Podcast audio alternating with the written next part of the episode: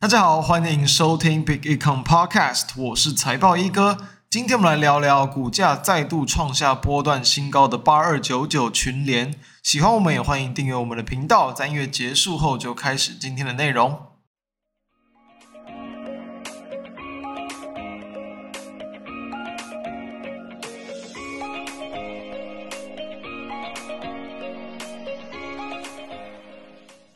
先跟各位聊一下最近在操作上的逻辑。当然了，台股在最近就是持续在走一个高档整理嘛。那中小型个股还是相对的偏强，等于说投机的力道是依旧存在。但投机的力道存在，但大盘又比较偏向在整理，那资金自然就会轮来轮去，所以必须你要去赶追哦。很多的一些主流股、强势股，其实赶追还是会有不错的报酬。但除了这一点以外，我认为有很多就是具备基本面，比如说当下的一个营运不错，然后在未来几个季度之内，其实都还是会有可以比较乐观预期的方向。其实我会比较需要耐心哦，就好比说啦，最近不是很多重电股嘛，这种电机啊、电力股又再陆续创下波段新高，其实也才在这一周刚去突破今年上半年的高点。那你要说它很多的一些个股在最近这几个月的营收特别的突出吗？普遍来说是不差，但不是说到特别的亮眼，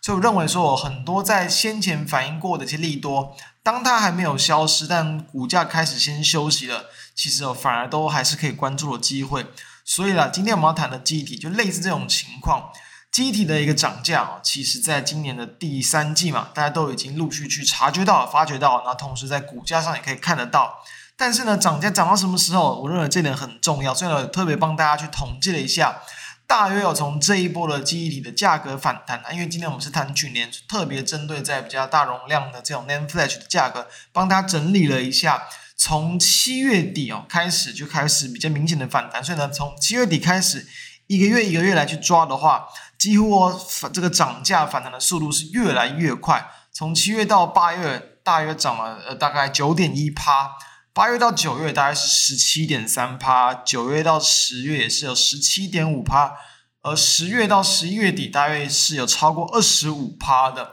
所以我们会发现说，诶，涨价的速度越来越快，诶，那为什么说就是好像在前一两个月，好像很多基体的股价格开始有点休息？我认为这当然就是因为先前反映过是第一个原因，第二点就是说，哦，就是当下的市场的话题啊，主流不在他们身上，这是最主要的原因，所以。虽然说他们并不具备说跟着大盘就是很非常强势反弹这样的一个氛围，但是呢，诶，利多就百分之嘛。我们刚谈到最简单的利多就是说他们的涨价速度是持续再去增加，那自然了，今天股呃群联这样的一个股价创高，我认为就没有什么好意外的。那其实我们在今年九月份的时候也有就谈过群联，当时候的股价其实甚至还没有去突破今年第二季的一个高点。那我们在谈完之后，很快的去突破，但突破之后，它也不是走那种一波到顶的走势，就走一个慢慢高档震荡、震荡、震荡啊、然后在今天呢、哦，才再度去突破了五百元的大关。所以我认为就是说，其实我们现在已经谈过，它主要就是做 NAND Flash 嘛，固态硬碟啊、快闪记忆卡等等这些控制晶片跟模组。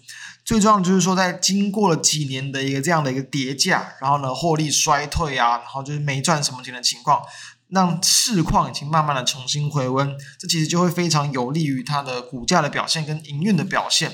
再来呢，其实我们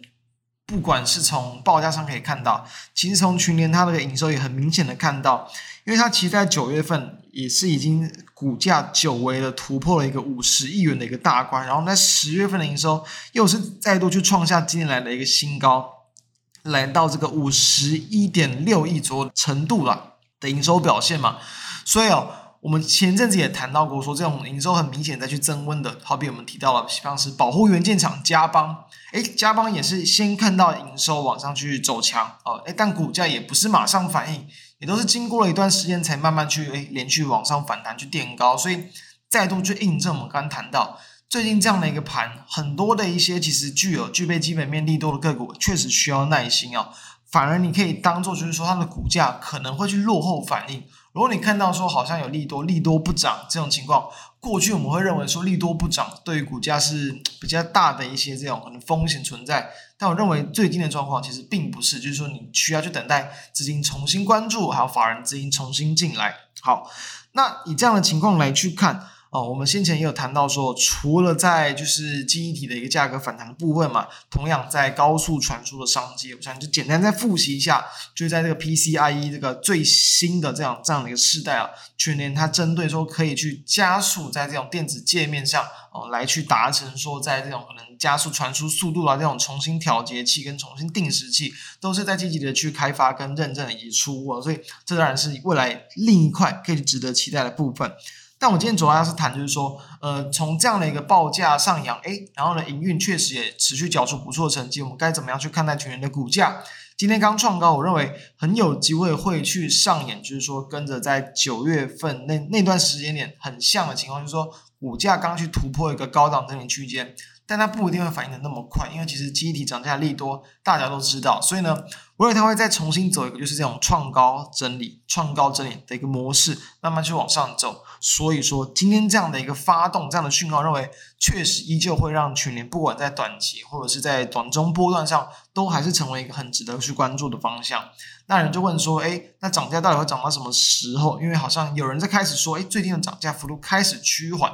确实啊，从大概接近十一月二十几号之后，到目前我们录制时间嘛是十二月六号，好像这个哦，就是大容量的 NAND Flash 的报价没有在一直往上冲，但这其实才几天而已，我认为还有值得观察的空间。更重要的是说，我们要还是要看国际大厂的动向嘛。那我去看了，就是这个美光在十一月底，他们其实有去调增哦，他们对于说这个二零二四年第一季的一个这个财测，当然最主要就是说这一波的一个报价上涨的幅度是比他们预期的来的还要快。那我们要知道啊，涨价快，诶，是件好事，但对于说很多厂商增加未来，比如说在扩厂或增加投片量的速度，诶，这当然也会是可以去预见到的。所以说，其实哦，预期目前在看，其实在明年第一季开始，应该就会有很多的一些这种国际大厂陆续去开始增加他们的这种呃晶圆的投片量，那就会让就是记忆的价格的涨势开始有点趋缓。因此，我认为刚好在最近这一波，就是可能可很有可能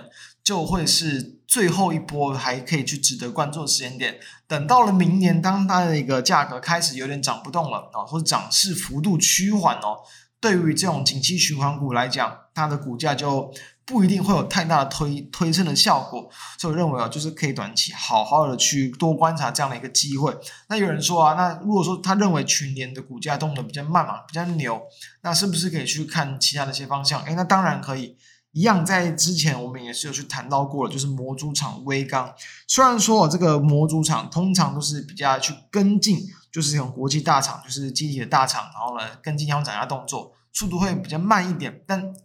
至少你有在涨价，他们就有跟进的一个实力存在。所以呢，威刚其实哦，它也是在这个十一月份的营收，也是刚去突破这个四十亿元的大关，也是近年来的新高。那股价有没有机会再去做一个，比如说高档的区间震荡整理之后，诶，重新往上攻击？我认为其实也很有机会，这也是另一点另一档就是可以去关注的方向。之前我们谈到军人的时候，是谈到当时候的一个报价开始谈嘛，但是你后面谈的一个速度，就是连大厂都还没有这么的一个肯定，所以说当时候比较保守的情况，就是因为诶还是需要去等待部分的一些消费型的市场需求回温，诶结果诶刚好其实去年针对在这一季的一个消费性市场的回温速度、需求拉货速度，其实也是还蛮乐观在预期的，等于说哦报价的上扬，再加上说。未来能够持续促进报价上的一个力度，哎，也慢慢在显现。这也正是在最近这段时间呢，很多的就是电子股在开始反映的一些利多。所以我认为这些利多同步加持之下，所以全年的创高基本上它是没有什么好意外的。那同时也都还有可以再去期待股价去走一个高档震荡，慢慢进进涨的一个这个模式。那从这些方向来提供给大家参考，那也希望对大家有帮助。那。相关的资料也都会放在我们的贝克康的网站跟 FB 上，欢迎大家可以去浏览。就下周再见，大家拜拜。